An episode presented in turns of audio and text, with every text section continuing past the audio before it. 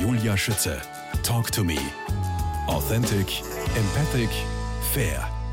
Die Wirkung eines Raumes, einer ganzen Wohnung beeinflusst nicht nur unser Wohlbefinden, sondern auch unser Verhalten unsere Gesundheit und unsere Beziehungen. Aus welchem Grund wir auf bestimmte Eigenschaften von Räumen reagieren, wie die eigenen vier Wände gar glücklich machen können, das erfahren wir jetzt aus allererster Hand. Herzlich willkommen, Barbara Perfal, promovierte Psychologin, Vorreiterin im Beruf Wohnpsychologin. Hallo, grüß Gott. Wieso ist das möglich, dass mich meine Wohnung glücklich macht? Ähm, weil uns Räume immer beeinflussen. Immer. Egal, ob wir das merken oder nicht.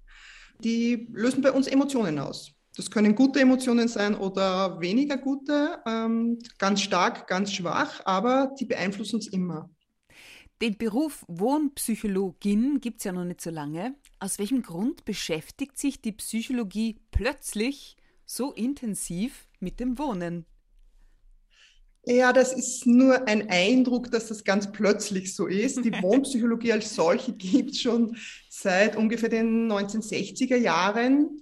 Ähm, Im deutschsprachigen Raum ist es aber sehr unter dem Radar einerseits der Öffentlichkeit, aber auch der gesamten Einrichtungsbranche und auch der Psychologie zum Teil äh, gelaufen. Also als ich vor 13 Jahren begonnen habe, mit dem Thema zu arbeiten, gab es auch Kollegen in der Psychologie oder Kolleginnen, die den Bereich nicht gekannt haben. Aber um auf die Frage zurückzukommen, ähm, die Psychologie beschäftigt sich mit allen Dingen, die den Menschen beeinflussen, weil die Psychologie möchte ja wissen, wie verhält sich der Mensch, ähm, äh, wie fühlt er sich, ähm, man möchte Verhalten vorhersagen können und da gehört einfach dazu, dass man alle Einflussfaktoren auf den Menschen untersucht.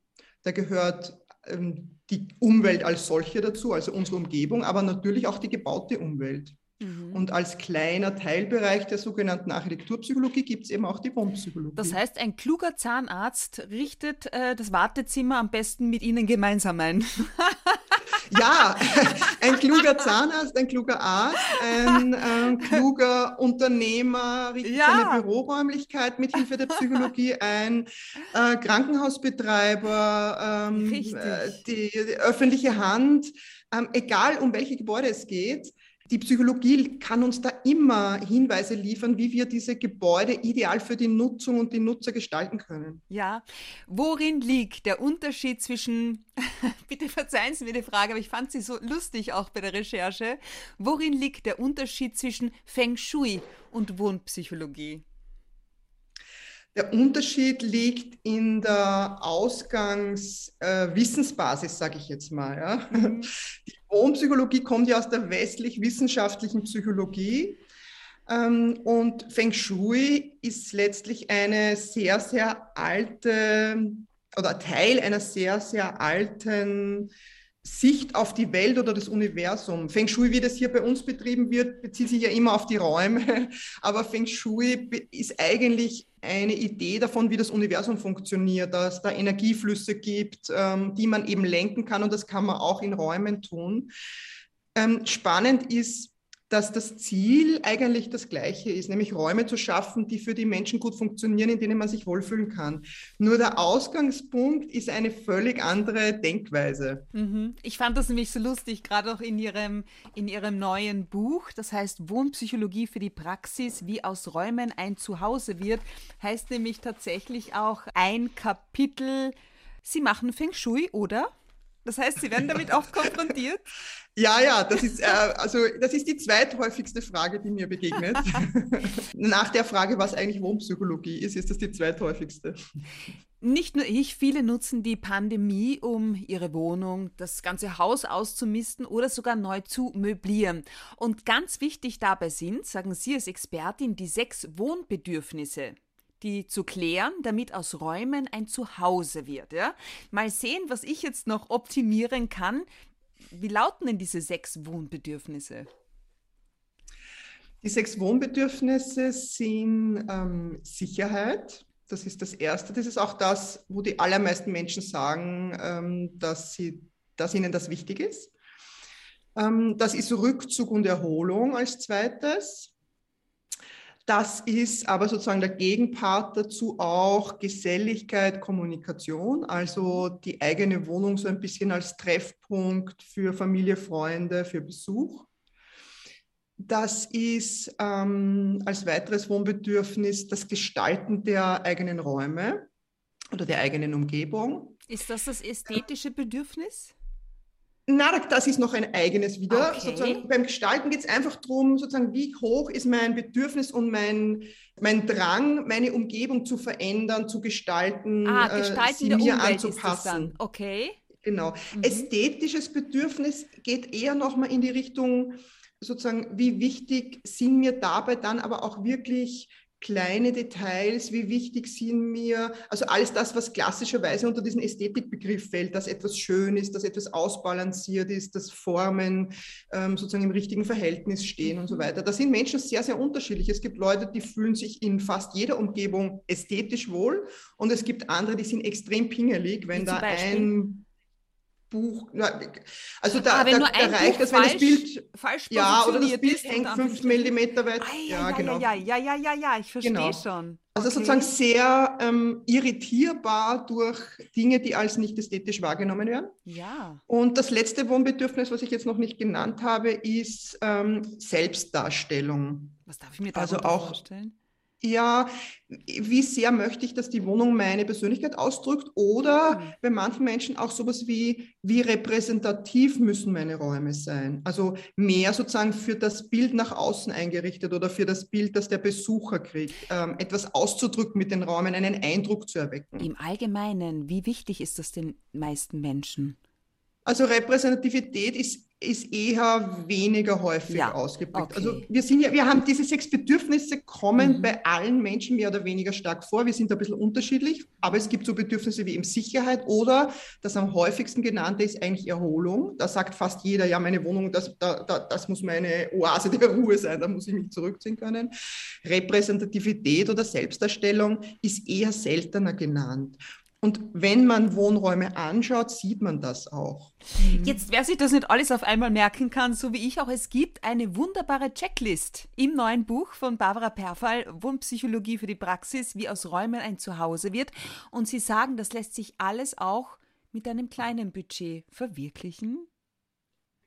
Ja, so ist das. Ähm weil glücklich wohnen eben weniger mit Budget zu tun hat, sondern mehr damit, ob ich meine Wohnbedürfnisse wirklich kenne. Okay. Also ich sage es mal andersrum, ich kann mit sehr viel Geld in einem traumhaft riesigen, schönen Haus mit sehr teuren Möbeln mich so einrichten, dass es meinen Bedürfnissen überhaupt nicht entspricht.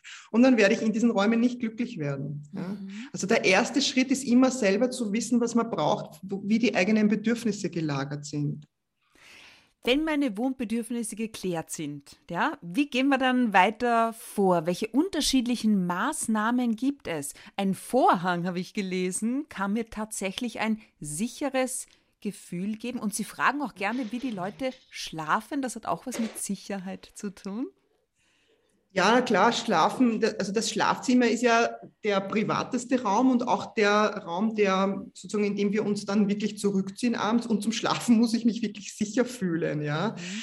Da gebe ich ja praktisch alle Kontrolle auf, wenn ich meine Augen zumache und ins Träumeland verschwinde. Und insofern hat das natürlich viel mit Sicherheit zu tun es gibt, wenn denn das Sicherheitsbedürfnis hoch ist, so ein paar ähm, Maßnahmen in der Wohnung, die auf jeden Fall wichtig wären. Zum einen natürlich, dass man ein wirklich ein funktionierendes Schloss an der Tür hat. Ja, ja. Manche Leute, ja, ja, und manche Leute brauchen auch mehr als eines, ja. Ähm, also ich frage bei meinen Vorträgen gerne ähm, in die Runde, wer abends gut schlafen kann, wenn er weiß, dass das Schloss an der Wohnungstür kaputt ist und äh, sozusagen man die Tür nur anlehnen kann, aber nicht abschließen kann. Und kann, können da Leute gut Ja, schlafen? also ab und zu, so ich sage mal so, vielleicht fünf Prozent der Leute sagen, ja, ich kann das, ja. Ähm, und die Umkehrfrage ist oder die Gegenfrage ist, wer geht abends vorm Schlafengehen nochmal zur Wohnungs- oder Haustür und schaut, ob sie auch wirklich verschlossen ich. ist. Und da zeigen dann die allermeisten auf. Genau. Oi. Ist so spannend. Ja, ja, okay, genau. und was haben jetzt Vorhänge damit zu tun, die mir plötzlich Vorhänge, ja. weil Vorhänge verhindern, dass jemand reinschauen kann. Es können statt so. Vorhängen können es auch Jalousien sein oder Fensterläden oder sowas. Also jedenfalls, dass man die Fenster und Terrassentüren und Balkontüren blickdicht machen kann. Und ähm, es gibt Menschen, die können in einem Haus sitzen, wo, da ist gar niemand gegenüber. Ja. Also, ähm, und trotzdem haben die, wenn es draußen finster wird, das Gefühl, da könnte aber jemand draußen stehen und reingucken, selbst wenn die im vierten Stock sind. Das macht ihnen ein ungutes Gefühl. Das ist ein Erbe unserer Steinzeitvorfahren sozusagen. Ja. Okay. Ähm, also wir fühlen uns dann sicher, wenn wir nicht gesehen werden können, aber einen guten Ausblick haben. Ich mhm. kann mir auch überlegen, schreiben Sie im Buch, Räume ganz anders zu nutzen.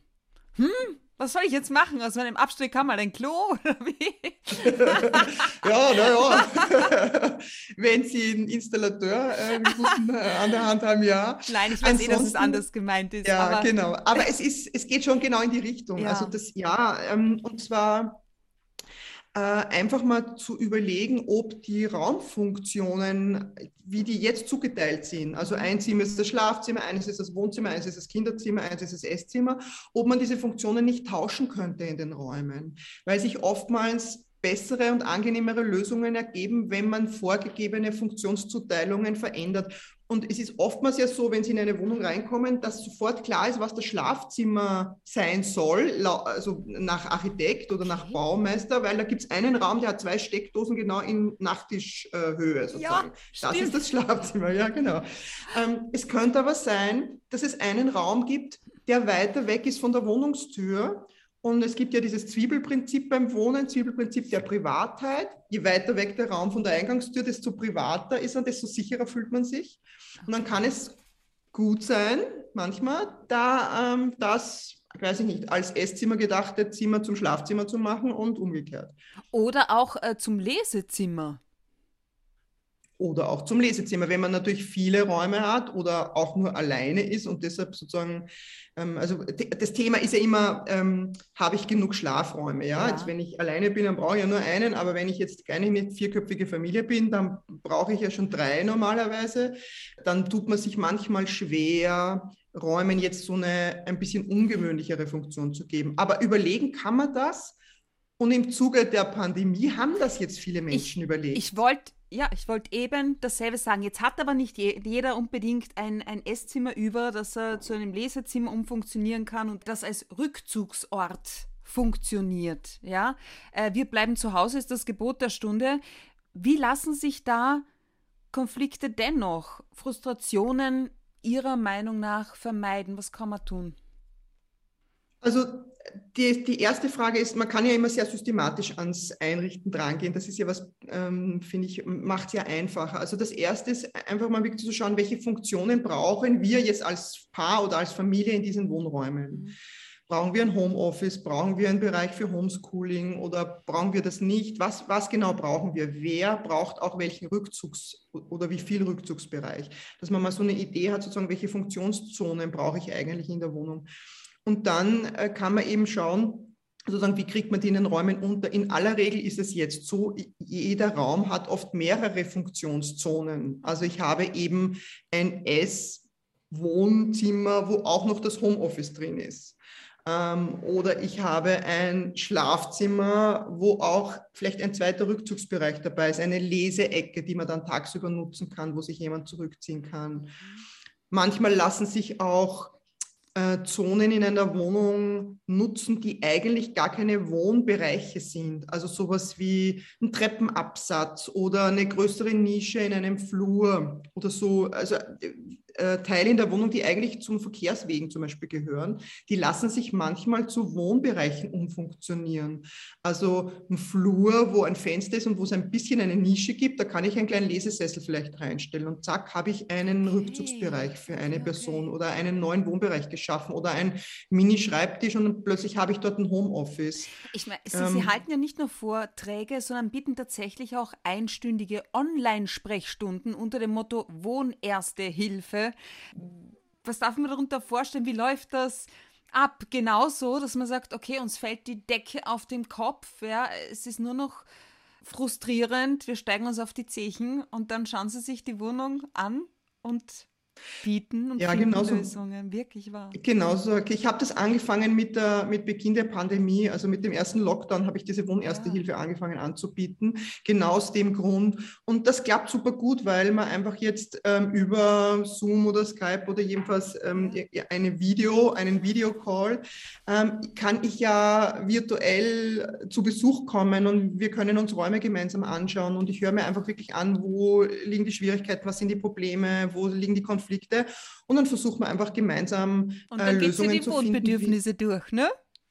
Dann gehen wir die Wohnbedürfnisse durch, wir schauen uns an, wie die Wohnung jetzt ausschaut und ähm, sozusagen auch, was man einrichterisch dann einfach vielleicht ein bisschen anders machen ja. könnte. Abgesehen jetzt von der Pandemie, der häufigste Einrichtungsfehler oder sagen wir mal, das häufigste Problem ähm, ist, sagen Sie, eine Art Reizüberflutung. Wie darf ich das verstehen? Die meisten Menschen haben einfach zu viele Dinge um sich herum in ihrer Wohnung. Also zu viel Schönes oft auch, zu viel Deko, zu viele Bilder, zu viele Farben, zu viele Gebrauchsgegenstände, die man ja dann auch braucht.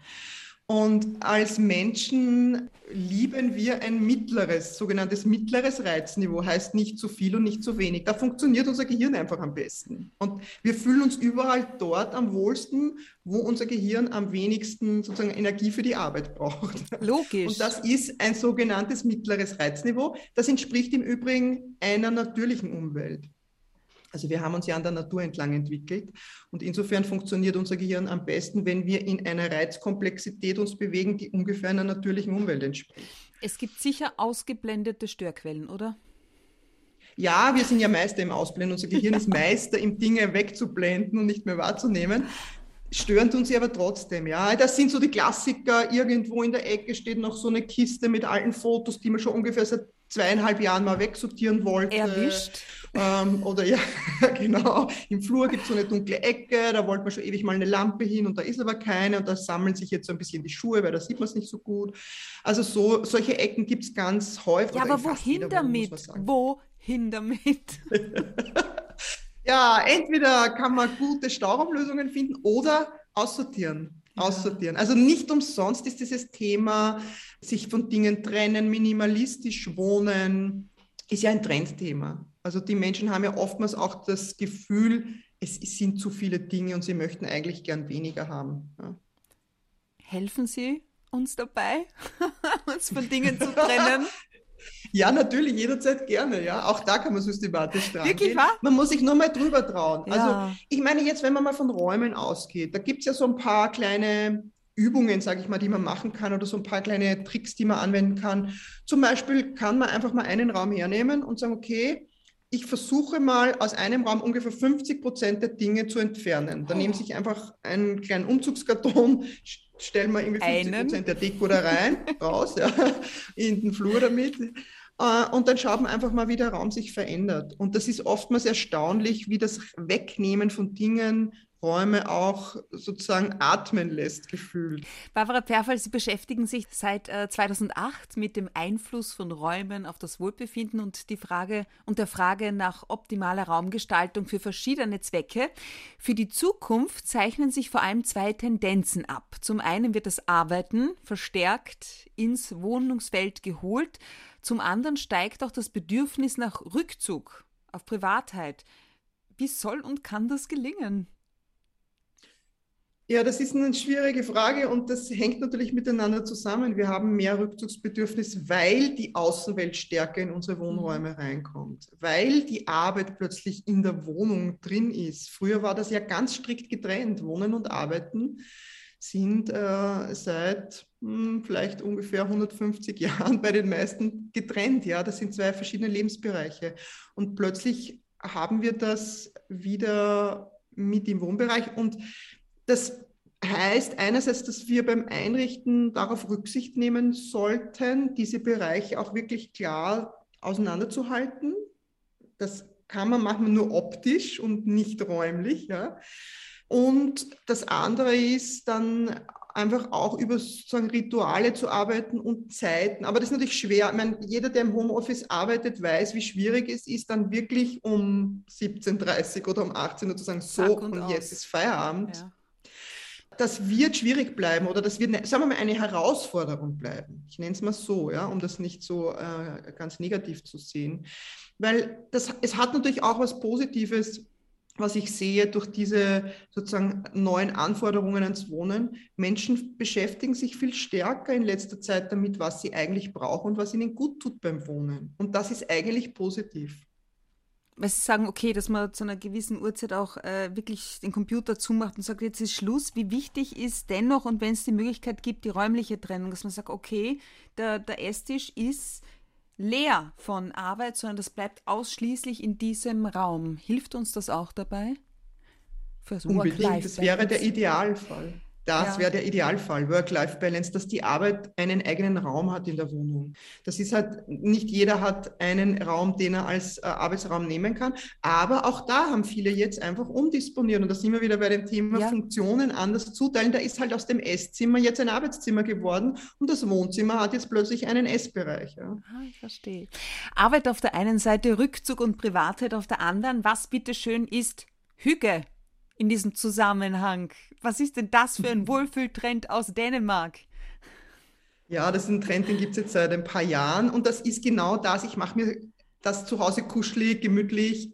Ich mache mir einen Rückzugsbereich. Ja. Das drückt im Grunde ähm, genau dieses Rückzugsbedürfnis aus, was wir haben. Was bedeutet das genau? Was ist, wenn ich, wenn ich sage, ich habe jetzt Hüge daheim? Dann haben Sie Oder ich mache auf Hüge. Zu Hause. Bitte?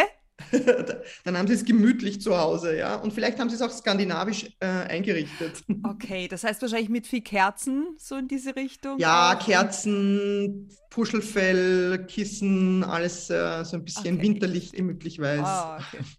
Wie sieht denn das Wohnzimmer der Zukunft aus? Ja, das ist eine gute Frage. Das hängt so ein bisschen davon ab, ähm, wie viel Technik wir da auch in unsere Wohnungen ah, reinlassen. Ah, ja, Stichwort Digitalisierung. Mhm. Und dann nehmen wir die Nachhaltigkeit mhm. vielleicht auch gleich mit hinein. Welche Bedeutung mhm. messen Sie diesen beiden Dingen zu? Ja, viel Bedeutung, eine große Bedeutung. Also wir haben, es schließt sich jetzt wieder an, ja, wir mhm. haben Wohnzimmer, die nicht mehr nur Wohnzimmer sind. Wir haben viele Lebensbereiche, die im Wohnzimmer zusammenkommen. Das heißt, wir brauchen ähm, Möbel, die da flexibel darauf reagieren. Also die man auch mal schnell umstellen kann, die man flexibel äh, je nach Bedürfnis verwenden kann der Nachhaltigkeitstrend spielt da auch in dieses Thema rein und beschäftigt auch viele Menschen seit einiger Zeit beim Einrichten. Das ist auch ein schöner Trend. Das heißt, es geht hin zu Möbel, die man wirklich lang verwenden kann, die man in verschiedenen Zusammenhängen verwenden kann, ähm, die nicht nur eine Funktion vielleicht haben, sondern mehrere. Und damit sie da auch das gut aushalten, wenn sie mal von links nach rechts transportiert werden, braucht es eine gewisse Qualität. Ja. Also dieses Thema haben wir auch der, dieser Naturbezug der ja ein ewig alter und gleichzeitig immer präsenter Trend ist und zunehmend noch mehr. Ja. Und als Gegenpart haben wir die, die, Digitalisierung mit riesigen Fernsehwänden, mit Alexas, denen man Befehle zurufen kann, mit Smart Homes, äh, wo man klatscht und es wird hell oder dunkel, oder wo man über die Handy-App dann alle möglichen Dinge einstellen kann in der Wohnung, von der Heizung übers Licht bis zum Kühlschrank das beschäftigt die Menschen äh, und ich denke, das wird auch das Wohnzimmer der Zukunft äh, prägen. Okay. Mhm. Aber bei allem, was wir jetzt gehört haben, nur was gefällt, darf herein. Stichwort emotionale Kontaktpunkte. Barbara Perfall, was das genau für Paare bedeutet. Zusammenziehen ist ja das neue Heiraten. Das Kinderzimmer, die Bedeutung von Farben und das Schaukelsofa in ihrem Wohnzimmer. Darüber unterhalten wir uns in Teil 2.